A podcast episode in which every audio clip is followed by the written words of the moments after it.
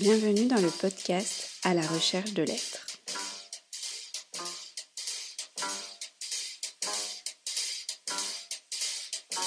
À la recherche de l'être est un podcast qui présente l'œuvre musicale d'Olivier Fillet, dont la problématique est comment concilier l'amour de l'existence avec l'ensemble des éléments tragiques de celle-ci.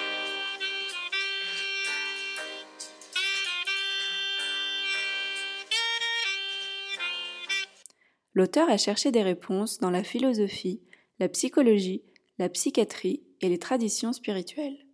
Chaque saison correspond à un CD, chaque épisode présente et explique une chanson.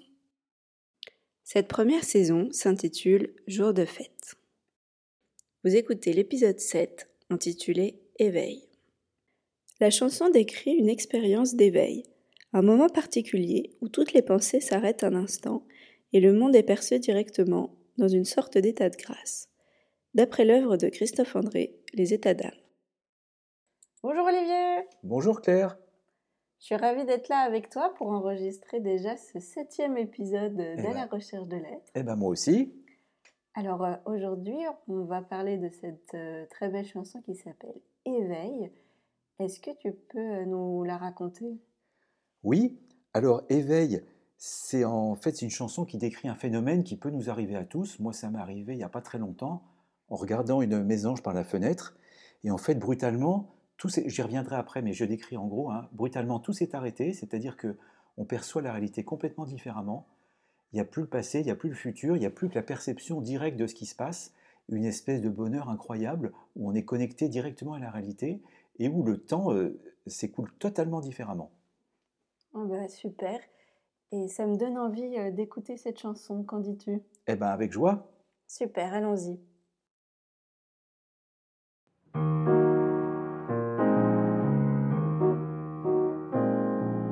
Qu'est-ce que je fais ici? Je suis vraiment stupéfait, assis.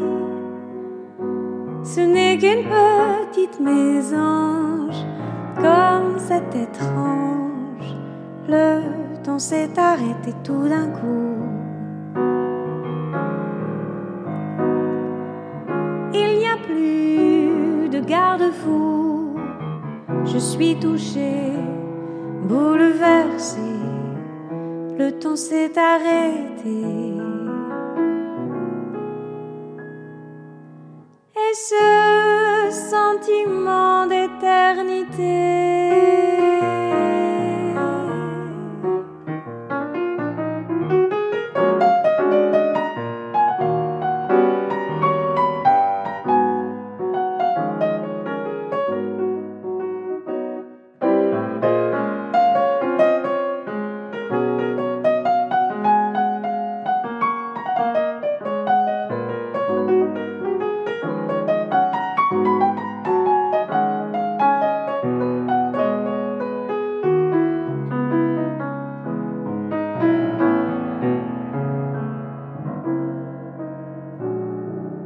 Densité de l'instant, plus de pensée ni de jugement, et ces odeurs de lavande comme des guirlandes, et cette belle joie enfantine. Aux couleurs de symphonie c'est le mental qui me mentait. Le temps s'est arrêté.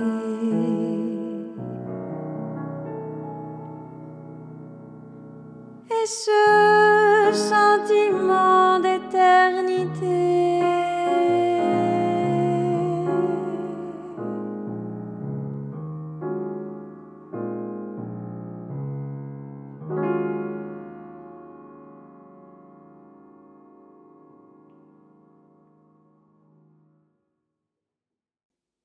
Merci beaucoup de nous avoir laissé écouter ta chanson. Est-ce que euh, tu pourrais nous en lire les paroles? Oui, bien sûr. Éveil. Qu'est-ce que tu fais ici? Je suis vraiment stupéfait, assis. Ce n'est qu'une petite mésange, comme c'est étrange. Le temps s'est arrêté tout d'un coup, il n'y a plus de garde-fou, je suis touché, bouleversé. Le temps s'est arrêté, et ce sentiment d'éternité. Densité de l'instant, plus de pensée ni de jugement, et ces odeurs de lavande comme des guirlandes, et cette belle joie enfantine aux couleurs de symphorine. C'est le mental qui me mentait. Le temps s'est arrêté, et ce sentiment d'éternité. Super, merci euh, Olivier. Et là, j'ai une première question qui me vient. C'est est-ce que tu peux nous, nous décrire justement cet état d'éveil? Oui, tout à fait. Alors, ce que je peux faire, c'est que je peux vous citer des témoignages. J'en ai plusieurs. Il y a un Michel Hulin qui a écrit un livre à ce qu'il appelle La mystique sauvage. Celui, il appelle ça une expérience mythique, mystique spontanée d'individus ordinaires. Il y a aussi l'expérience d'André Comte-Sponville qu'il a raconté dans son livre euh, L'esprit de l'athéisme. Donc je peux vous lire une description de Michel Hulin rapidement et une description de, de celle de André Comte-Sponville pour qu'on comprenne bien ce qui se passe. Hein. Oui, avec plaisir, vas-y. Donc il y a un monsieur qui s'appelle Marius Fabre qui dit Étais-je aspiré par l'univers ou l'univers pénétrait-il en moi? Ces expressions n'ont guère de sens en l'occurrence puisque les frontières entre mon corps et le monde s'évanouissaient, ou plutôt semblaient n'avoir été qu'une hallucination de ma raison qui fondait aux yeux de l'évidence. Tout était là, plus présent que jamais. Voilà, maintenant j'ai celle d'André Consponville. Et soudain, quoi? Rien Tout, pas de discours, pas de sens, pas d'interrogation, juste une surprise, juste une évidence, juste un bonheur qui semblait infini, juste une paix qui semblait éternelle. Le ciel étoilé au-dessus de moi, immense, insondable, lumineux, et rien d'autre en moi que ce ciel dont je faisais partie. Rien d'autre en moi que ce silence, que cette lumière, comme une vibration heureuse, comme une joie sans sujet, sans objet. Sans autre objet que tout, sans autre sujet qu'elle-même. Rien d'autre en moi dans la nuit noire que la présence éblouissante de tout. Paix, immense paix, simplicité, sérénité, allégresse, ces deux derniers mots semblent contradictoires, mais ce n'étaient pas des mots, c'était une expérience. C'était un silence, c'était une harmonie. Cela faisait comme un point d'orgue, mais éternel, sur un accord parfaitement juste, qui serait le monde. J'étais bien, j'étais étonnamment bien, tellement bien que je n'éprouvais plus le besoin de me le dire, ni même le désir que ça continue. Plus de mots, plus de manque, plus d'attente, pur présent de la présence. C'est à peine si je peux dire que je me promenais, il n'y avait plus que la promenade, que la forêt, que les étoiles, que notre groupe d'amis. Plus d'ego, plus de séparation, plus de représentation, rien que la présentation silencieuse de tout, plus de jugement de valeur, rien que le réel, plus de temps, rien que le présent, plus de néant, rien que l'être. Plus d'insatisfaction, plus de haine, plus de peur, plus de colère, plus d'angoisse, rien que la joie et la paix. Plus de comédie, plus d'illusion, plus de mensonge, rien que la vérité, qui me contient, que je ne contiens pas. Cela dura peut-être quelques secondes. J'étais à la fois bouleversé et réconcilié, bouleversé et plus calme que jamais. Effectivement, ça décrit bien un, état euh, assez, assez particulier, mais est-ce qu'il y a quelqu'un qui l'a théorisé, pardon, cet état? Oui, alors, ce qu'il y a de très très intéressant dans cet état, c'est qu'on peut le rallier à plusieurs choses. On peut le rallier à, le relier pardon, à toutes les traditions spirituelles, et chacun le, désigne différemment. Et le vrai intérêt de ça, c'est pas d'écrire ce qui m'est arrivé à moi, c'est de dire qu'en fait c'est une connexion en fait à la vie contemplative. Ça nous donne une petite idée de ce que vivent les grands sages et ceux qui sont dans la vie contemplative. Alors il y a des noms différents. Michel Hulin appelle ça la mystique sauvage, c'est-à-dire une expérience mystique spontanée d'un individu lambda, d'un individu ordinaire, qui sont pas du tout, euh, enfin comme moi en fait, hein, qui sont pas du tout des mystiques.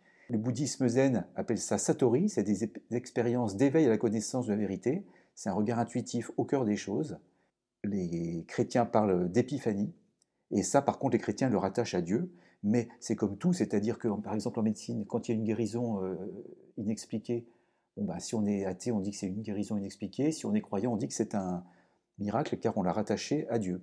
Donc le bouddhisme un peu plus loin, il décrit ça comme euh, l'éveil, c'est un état qui dure, et en fait, c'est un état qui est atteint par la personne qui s'est libérée des, poisons mentaux, des obscurcissements de la passion et intellectuelle, et qui fait l'expérience directe de la réalité. André Comte-Sponville dit ça un petit peu différemment. Le mystique, c'est celui qui voit la vérité face à face, qui n'est plus séparé du réel par le discours. Et donc, c'est des expériences de, libération en fait et d'accès à une autre dimension que de celle du quotidien. Euh, on, va, on, va, détailler par la suite, mais on peut dire aussi que c'est une expérience d'un état modifié de conscience. Puisqu'après, je verrai que par exemple, euh, Christophe André va, rallier ça une méditation de pleine conscience. Mais en fait, le truc intéressant, c'est qu'ils parlent tous de la même chose. Alors donc cette expérience où visiblement le temps n'a pas du tout la même euh, valeur, la même euh, façon de, passer, on peut le relier à ce que disait Spinoza. Moi, il y a deux choses qui m'interpellaient. C'est d'abord quand il disait « nous sentons et expérimentons que nous sommes éternels dans l'éthique », et aussi la béatitude est éternelle et ne peut être déclarée, commencée que fictivement. Bon, bah c'est incompréhensible. Et en fait, on s'en rapproche parce que là, avec le, temps qui s'arrête, euh, on approche de ça. Euh, voilà, il y a aussi, euh, pareil, Épicure qui parle de biens immortels, Prajnampad qui parle aussi d'un... En fait, presque tous, les sages, là au-dessus, Nagarshuna, ils parlent à peu près de la même chose, dans tous les pays, dans toutes les langues, et en fait, ils, parlent de cette expérience, c'est pas quelque chose de... Le raisonnement vient après, c'est d'abord quelque chose qui est vécu, et le raisonnement, il vient ensuite pour essayer de mettre des mots dessus. Mais donc là, donc je, rappelle aussi que ça peut être qualifié d'un état modifié de conscience, hein. mais la première chose qui arrive, c'est le mystère, ce qu'on appelle le mystère, c'est-à-dire pourquoi il y a quelque chose plutôt que rien? C'est vrai que tous les matins, euh, tout le monde prend euh, sa voiture, on va au boulot, on voit les enfants, on voit, tout le monde, et personne ne se dit comment ça se fait que le monde est là. Et donc, quand on vit cette expérience-là, on regarde le monde complètement d'une façon neuve en se disant mais, c'est complètement inexplicable.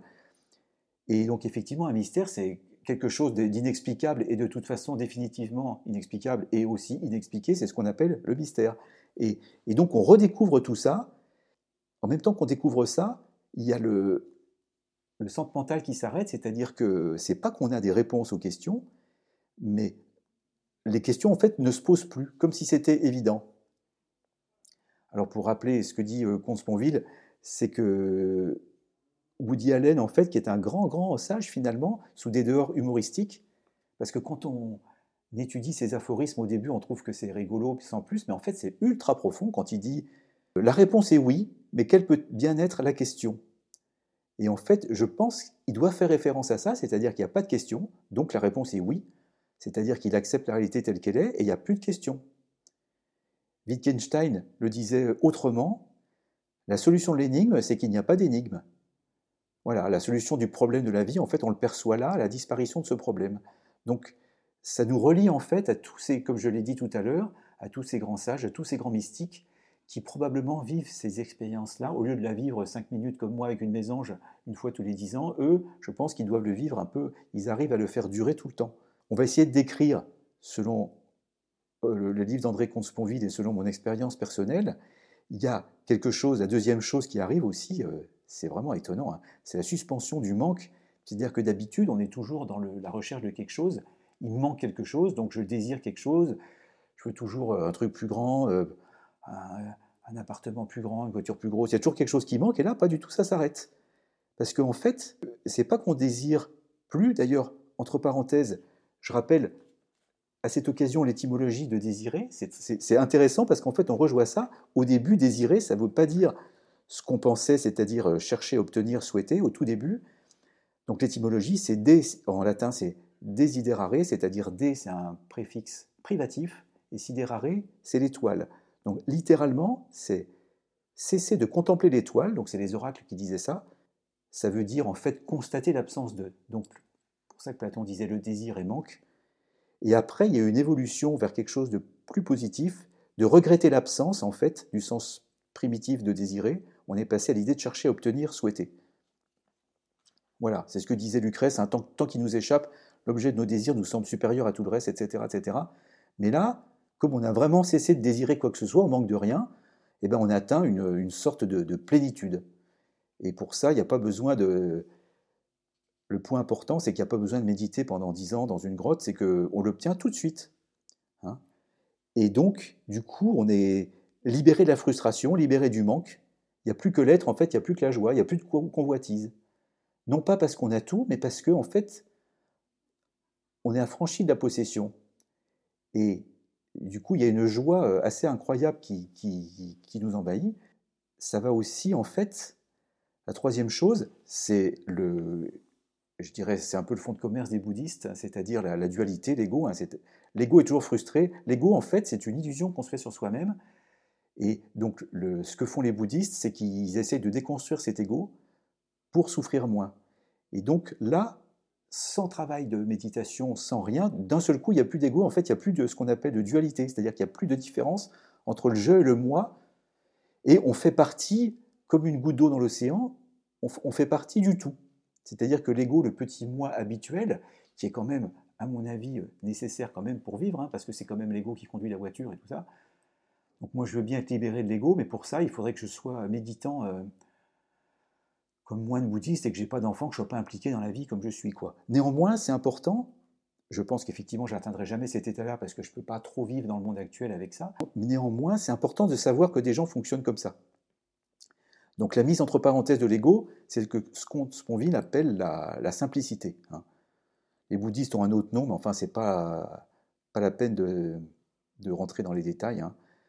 Et c'est pareil que quand on est, euh, par exemple, on a tous connu ce que j'appelle moi des expériences de flux, quand on est passionné par quelque chose, par exemple, euh, je ne sais pas, où on construit une maquette, ou on doit faire quelque chose, euh, et qu'on est passionné, on ne voit plus le temps passer, etc. Et en fait, l'ego compte plus. Et en discutant avec des musiciens, parfois ils atteignent quand ils font des concerts sublimes, parfois ils ont atteint cet état-là où ils sont plus, plus eux-mêmes. Hein. Alors, ce sentiment, en fait, ce que je disais, où il n'y a plus d'ego, où on est le sentiment d'être une goutte d'eau, ça a été aussi théorisé par Romain Roland, qui appelait ça le sentiment océanique. Il, correspondait avec Freud. Et Freud a repris ce terme. Hein. Prajnampad appelle ça l'unité, euh, les orientaux appellent ça l'advaita, la, la non-dualité. Plus de séparation dans soi. L'autre caractéristique aussi, c'est le silence, c'est-à-dire que le mental, c'est ce que je disais un peu, le, mental qui me, qui me mentait. Hein. Le mental, en fait, c'est. Prajnampad l'appelle ça, c'est-à-dire que, c'est le mental qui n'accepte pas la différence et c'est le mental qui va créer la différence entre le, passé et le futur. Moi, je l'appelle autrement, mais comment dirais-je? Le mental, c'est quelque chose qui réinvente la réalité parce qu'en fait, on a du mal avec, avec la réalité. On a du mal avec ça. Là, au moins le mental, il est entre parenthèses, le discours, la raison, on arrête de réfléchir, et il y a une espèce de silence, mais un silence qui est plein. C'est pas un silence, en fait, c'est quelque chose qui, se passe de mots.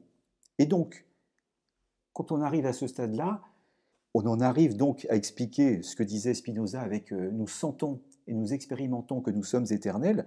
Ça, j'avais absolument pas compris. Mais dans cette expérience, c'est quelque chose de, vraiment fort.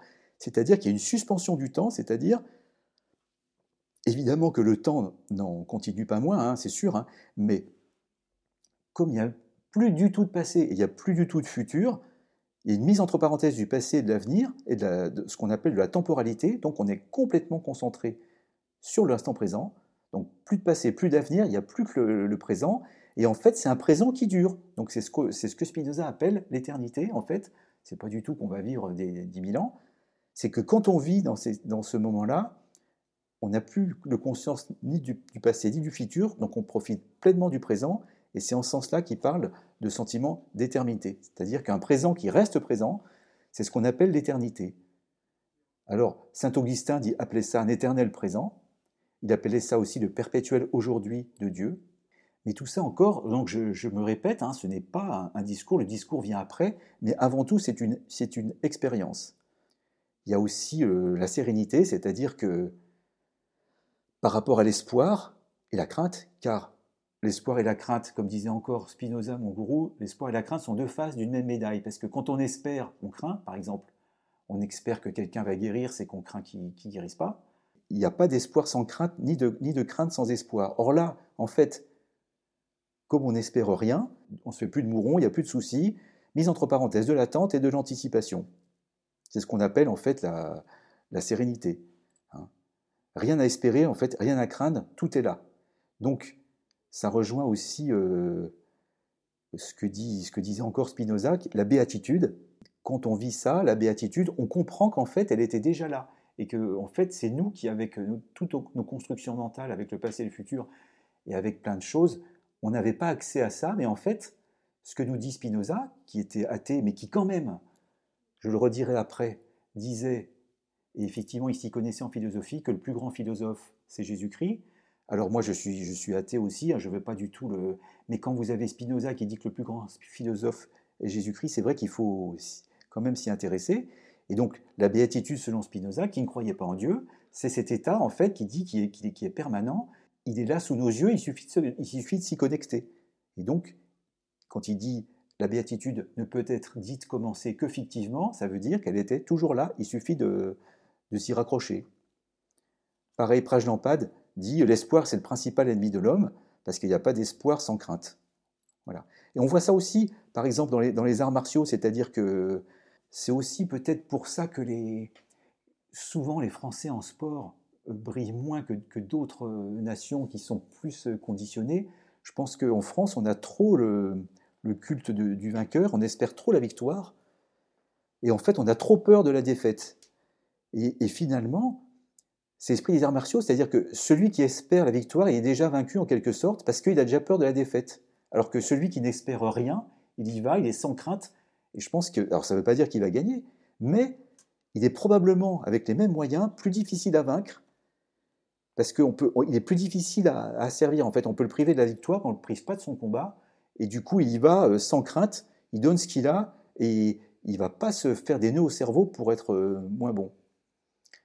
Avec tout ça aussi, mais euh, ça va, je ne vous, vous saoule pas de, de paroles. Non, c'est juste que moi j'ai pas mal d'interrogations qui me viennent. Eh ben, vas-y.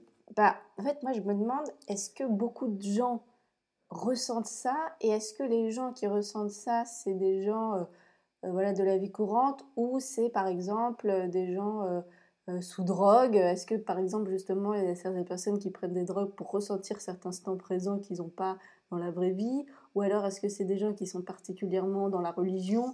Voilà, est-ce que c'est un peu biaisé les personnes qui ressentent cet état ou c'est euh, à peu près euh, tout le monde, même avec une vie assez classique, euh, on va dire, qui peut ressentir ça ou c'est exceptionnel en fait? Alors voilà, Michel Hulin a interviewé beaucoup de gens. En fait, les expériences des gens qu'il a interviewés ne relèvent absolument d'aucune théologie particulière, d'aucune croyance. C'est vraiment des gens complètement normaux. on voit ça aussi d'ailleurs par exemple, dans La fin de l'étranger, quand il est condamné à mort, il y a une phrase comme ça, la, merveilleuse paix de cet été endormi, etc., entrer en moi comme une marée. C'est un peu ça. Moi, je ne sais pas, en fait, moi, je parle que de moi, mais euh, si ça m'est arrivé, je pense que ça peut arriver à tout le monde. On peut aussi y avoir accès par la méditation euh, pleine conscience. On peut y avoir accès, donc, les bouddhistes qui font de la méditation, les, euh, tous les gens tous les religieux qui ont accès à une vie euh, spirituelle et une vie euh, contemplative. En fait, la vie contemplative, je pense que c'est ça. C'est la connexion au réel qui fait qu'il n'y a plus de plus d'embêtement. Alors pour les drogues, euh, ça ne peut pas donner accès à ça parce que ça, c'est un vrai bonheur. Alors que les drogues, on est, je pense, bien pire après, dès que ça s'arrête, sans parler des problèmes d'accoutumance et de dépendance. mais est-ce que c'était ça qu'ils recherchent C'était ça ma question. Probablement, parce que je sais que la psilocybine, qui est un champignon hallucinogène, donc qui agit un peu comme le LSD, entraîne une distorsion du temps. C'est-à-dire que quand on en prend, on peut passer, euh, disons qu'une heure peut sembler 4 ou 5 heures. Ça, je, pense que c'est possible, mais euh, c'est pas du tout la même chose parce qu'on contrôle rien du tout. D'accord. C'est pas du tout le. Et toi, du coup, ça t'est arrivé cette expérience? Oui, c'est ça. En regardant une mésange par la fenêtre, c'est pour ça qu'après j'ai écrit ça. Et quand j'ai eu, quand j'ai eu cette expérience, j'ai bien senti qu'il se passait un truc bizarre et j'ai voulu en savoir plus c'est toujours pareil, c'est-à-dire c'est relier l'individuel au collectif, de savoir que et, là j'ai eu la surprise de découvrir qu'en fait c'est un, truc bien répertorié, bien connu, et qui surtout existait dans toutes les traditions philosophiques, donc comme je t'ai dit, chez les catholiques, chez les euh, bouddhistes, chez, tout le monde. Et c'est en ce sens-là que c'est intéressant, et surtout c'est relié aussi au, à Spinoza, et à Wittgenstein, et à Lucrèce. Et donc euh, voilà. Et donc il y a aussi je, continue, bien que j'ai l'impression que je commençais à vous non, saouler. pas du tout. En fait, c'est une mise en parenthèse de tout. C'est-à-dire qu'il n'y a même plus de jugement. Alors d'habitude, on, a tous tendance à bien juger. Hein. Donc pour ça, euh, Spinoza, là aussi, je, pense que Spinoza a vécu pas mal d'expériences comme ça, parce qu'il le décrit bien. Hein. Euh, il dit le, le bien et le mal n'existent pas dans la nature. C'est pourquoi la réalité et la perfection sont une seule et même chose. Alors ça ne veut pas dire que tout serait bien, etc., mais ça veut dire qu'il y, a, pour ça, il n'y a, a pas de jugement. Et donc, il ne faut pas projeter sur la nature ce qui n'existe qu'en nous et de prendre surtout nos jugements pour une connaissance et notre idéal pour le, pour le réel. Quoi. Et alors là, on rejoint avec tout ça la tradition de Prajnampad, c'est-à-dire le réel suffit, le réel est à prendre ou à laisser, et même, il est même cela même qu'on ne peut que prendre parce qu'en fait, il n'y a rien d'autre. Alors, Nietzsche le dit aussi différemment, l'amour fati, hein, c'est l'amour du destin, l'amour de ce qui est, Non pas parce que c'est bon, hein, du tout, parce que Nietzsche ne dit pas que le, destin est bon, mais parce qu'en fait, il n'y a, que ça, donc il n'y a, a, rien d'autre. Hein. Donc euh, la mort fati, ça veut dire il faut être capable de revivre la même vie que ce qu'on a vécu. Ça veut dire que là, on est connecté avec le réel, et comme je l'ai dit la dernière fois, le, le nihilisme selon Nietzsche, c'est pas du tout ce qu'on pense à l'heure actuelle. Le nihilisme, c'est nier le présent en faveur d'un futur euh, qui est complètement hypothétique. Et le fait d'avoir un espoir dans le futur ne permet pas de profiter du présent qu'on a sous les yeux et qui, en fait, pour l'instant, est le seul euh, possible. Et on, rejoint aussi euh, Clément Rosset, parce qu'en fait, je vais un peu me redire, mais tout ça, c'est un ensemble. Hein. C'est-à-dire que la spiritualité laïque, c'est-à-dire comment on fait pour vivre alors qu'on ne croit pas, eh ben, c'est le, le, réel de Clément Rosset sans un double, c'est-à-dire sans que l'humain soit obligé d'en inventer un autre pour vivre, parce que l'humain n'arrive pas à affronter le réel, parce que ça l'angoisse. Donc en fait, en permanence, il essaie d'en inventer un autre. C'est ce que j'y reviendrai après dans les, dans les deux chansons. C'est ce que Clément Rosset appelle le, le réel et son double. Donc en fait, après, je rejoins Prajnampad qui dit c'est la sagesse de l'acceptation. Alors l'acceptation, attention, bien sûr que c'est ni refus ni, dénégation, mais en fait, ce que dit Prajnampad, c'est que c'est la seule chose à faire, c'est-à-dire que la seule chose à faire, c'est dire oui à tout ce qui est. C'est important à comprendre, c'est pas un oui de résignation, c'est pas dire oui, bon ben voilà, je peux pas faire autrement, pas du tout. Ce que dit Prajnampad, c'est qu'il faut se dire que c'est une acceptation, c'est pas une approbation en disant tout est bien, c'est pas un oui de la religion, c'est le oui en fait d'une espèce de sagesse qui est de dire qu'il n'y a que ça et qu'il faut l'accepter. Qu'il y a donc ce sentiment euh, que le réel est très exactement ce qu'il est et qu'il est parfait. Comme j'ai dit tout à l'heure, par réalité et perfection, j'entends la même chose de Spinoza, c'est pareil. Hein. et voilà, donc c'est le, contraire de ce qu'on appelle une théodicée, c'est vraiment le contact avec le réel. Donc il faut dire oui à tout, y compris à nos jugements, mais en tant que relatif, c'est en fait c'est ça l'acceptation, mais c'est pas un, optimisme béat ou un monde de bisounours. Hein. Ça n'a rien à voir avec l'optimisme, rien à voir avec la dénégation, ou comme je l'ai dit à l'instant, rien à voir avec la, résignation. C'est juste, il n'y a que ça, et donc je, fais un avec tout et j'accepte. Et donc cette expérience vécue nous permet de réfléchir autrement sur ces traditions euh, spirituelles. Ça permet aussi d'être dans le présent c'est ce que pas en fait avec le Freud appelle l'inconscient, qui en fait pour eux, l'inconscient en fait c'est la présence du passé, le passé qui nous tire en arrière et qui nous pourrit la vie. Hein, euh, dit il n'y a pas d'autre esclavage dans la vie que celui du passé. Et Freud le disait autrement, il disait oui en fait c'est l'inconscient qui revient. Et donc pour être libéré, il faut se, libérer du passé. Le passé est aussi euh, cause du futur. Prajnampad après ça la perfection, c'est-à-dire qu'est-ce que la perfection selon lui? Il dit bah, en fait c'est pas de dépendance, c'est se libérer de son enfance, de son inconscient, parce qu'il a été formé à la psychanalyse Prajnampad, hein, et, de ses parents. Être libre en fait c'est libre euh, du père et, de la mère. Donc en fait le fait d'être euh, libre, ça te permet de ressentir certains états, mais ça dure euh, quelques instants en fait. Alors c'est pas d'être libre, qui permet de ressentir cet état, c'est cet état qui arrive comme ça de façon incompréhensible et qui permet mmh. ensuite de réfléchir à qu'est-ce que ce serait bien si effectivement j'étais libéré euh, comme ça du passé.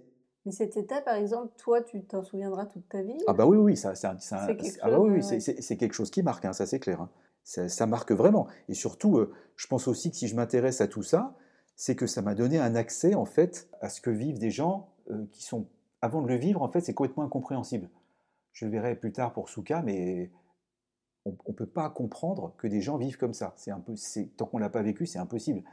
Euh, de toute façon, en psychologie, c'est un peu ça. On a toujours tendance à croire que soi-même, c'est évident et que les autres sont tous comme nous, et en fait, pas du tout. Et donc, ça permet de sortir un peu de. C'est comme philosopher. Alors, quand philosopher, c'est vrai que c'est un peu ce qu'on cherche à faire, mais par le secours d'un raisonnement. Donc, c'est plus long, c'est plus compliqué. Mais la philosophie, finalement, c'est apprendre en fait à vivre, donc c'est apprendre à être libre, mais on n'est pas libre, en fait on le devient, et donc c'est apprendre à se défaire d'habitude. Et donc cette liberté, c'est peut-être qu'en fait on est surtout prisonnier de soi, de ses habitudes, de, ses frustrations, de son mental, de tout ce que vous voulez. Et, que justement, du coup, quand tu dis son mental, euh, tu en as parlé un peu tout à l'heure, c'est le mental qui me manque. Oui, c'est ça. Ben, en fait, c'est le. Oui. J'ai pas très bien compris. C'est le centre mental, c'est quelque chose qui réfléchit pour t'empêcher de vivre normalement et de toujours. des pensées qui arrivent, etc. Oui, et puis moi, c'est surtout, mentir. En fait, parce que que ce soit le mental qui t'empêche, ça je comprends bien, mais te ment dans le sens qui t'empêche en fait d'être dans l'instant présent. oui, c'est ça. C'est-à-dire, ben, je vais citer euh, Prajnampad, hein, dès qu'il y a doute ou refus, le mental se met à l'œuvre. Qu'est-ce que le mental? On peut le définir ainsi. Différent de, ce qui est, quelque chose d'autre, on appelle mental le processus qui fait que l'on souhaite non pas ce qui est, mais quelque chose d'autre. On peut le raccrocher à plein d'autres choses. hein, C'est le, on peut le raccrocher aussi au désir de toute puissance infantile. On peut le raccrocher à ce que dit Clément Rosset, c'est de l'intellect en fait qui invente une autre réalité parce que c'est pas pas lui qui le disait, c'est Lucrèce. C'est-à-dire que l'homme, en fait, le problème de l'homme, c'est qu'il est lucide. Donc il a un œil, un troisième œil, un œil pour voir ce qui va lui arriver, mais ma- malheureusement, il va avoir du mal à le supporter. Alors que les animaux, ils n'ont pas ça, donc ils vivent dans l'instant, puis voilà. Et donc, en fait, tout le travail du sage, en fait, c'est de. Je dirais pas qu'il faut redevenir comme des animaux, mais quand on voit par exemple un jeune enfant qui est dans l'instant et qui se prend pas la tête, c'est aussi de revenir en fait à cette sagesse euh, spontanée de, de l'enfant, quoi.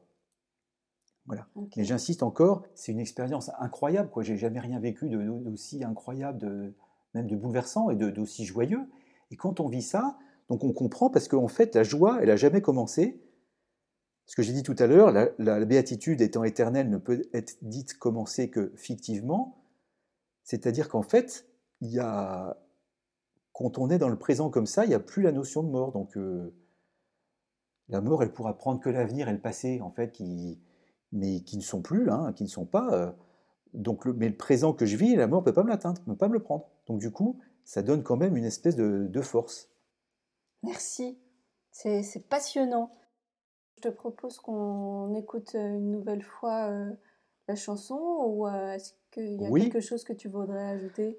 Ben, en fait, ce que je voulais dire, c'est que finalement, c'est soi-même, on est tous notre propre ennemi, parce qu'on est séparés de l'absolu ter- de l'éternité, en fait, que par nous-mêmes, et que le monde, en fait, ça peut être euh, soit l'enfer, soit le paradis, mais que ça dépend, en fait, de notre esprit, quoi.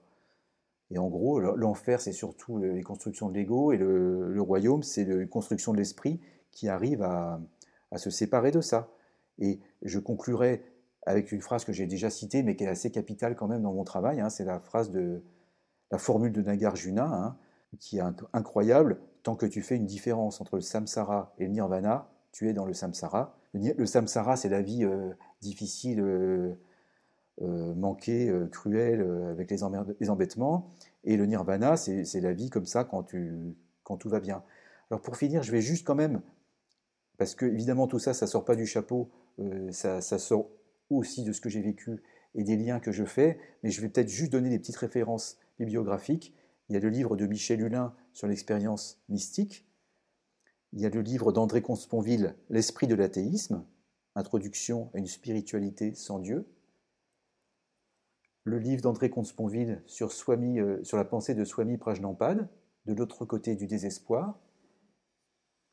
Et l'ouvrage de Christophe André, Les états d'âme, chez Odile Jacob, un apprentissage de la sérénité. J'en profite aussi pour remercier encore une fois les musiciens. Mélanie Dahan, qui chante des textes pas, pas, pas très simples quand même, et Manuel Rochman, euh, tous les deux des grands, grands euh, musiciens. Et je leur rends hommage et je les remercie vraiment du fond du cœur. Merci Olivier pour ces beaux moments de musique et d'explications euh, passionnantes. Et merci Claire de me donner les moyens de, de vous saouler avec mes paroles.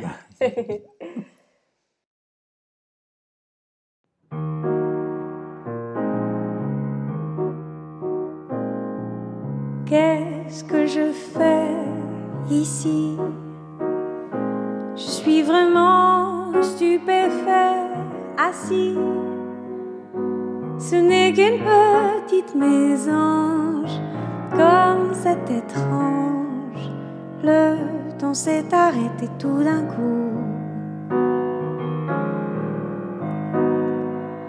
Il n'y a plus de garde-fou. Je suis touché, bouleversé. Le temps s'est arrêté. Ce sentiment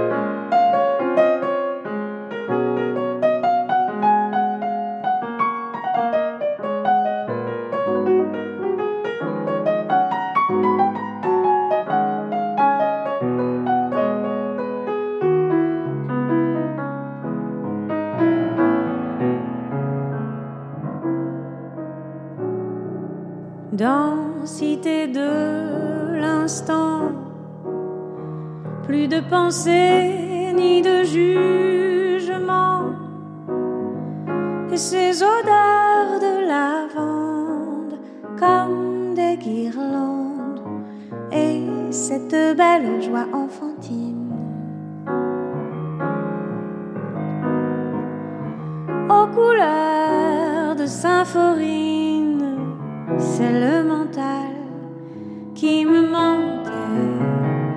Le temps s'est arrêté.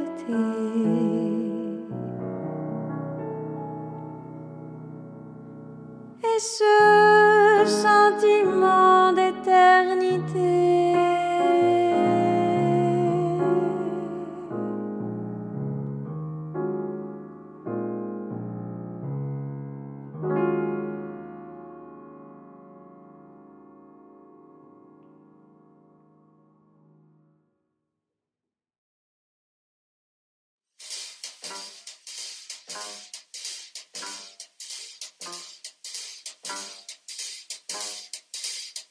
Merci beaucoup d'avoir écouté cet épisode. Nous espérons sincèrement qu'il vous a plu. Si c'est le cas, n'hésitez pas à aller nous suivre sur notre compte Instagram à la recherche de lettres et à nous mettre des petites étoiles sur les différentes plateformes d'écoute. À bientôt dans À la recherche de lettres pour un nouvel épisode.